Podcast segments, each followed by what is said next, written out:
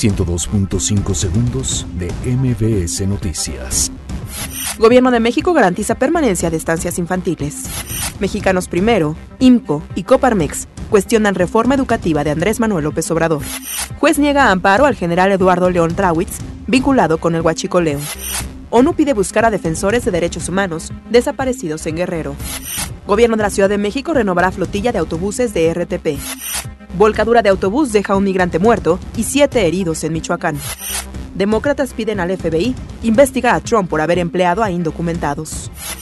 Real Madrid vence 2 por 1 a Ajax en Champions League. Juan Carlos Osorio renuncia a la selección de Paraguay. 102.5 segundos de MBS Noticias.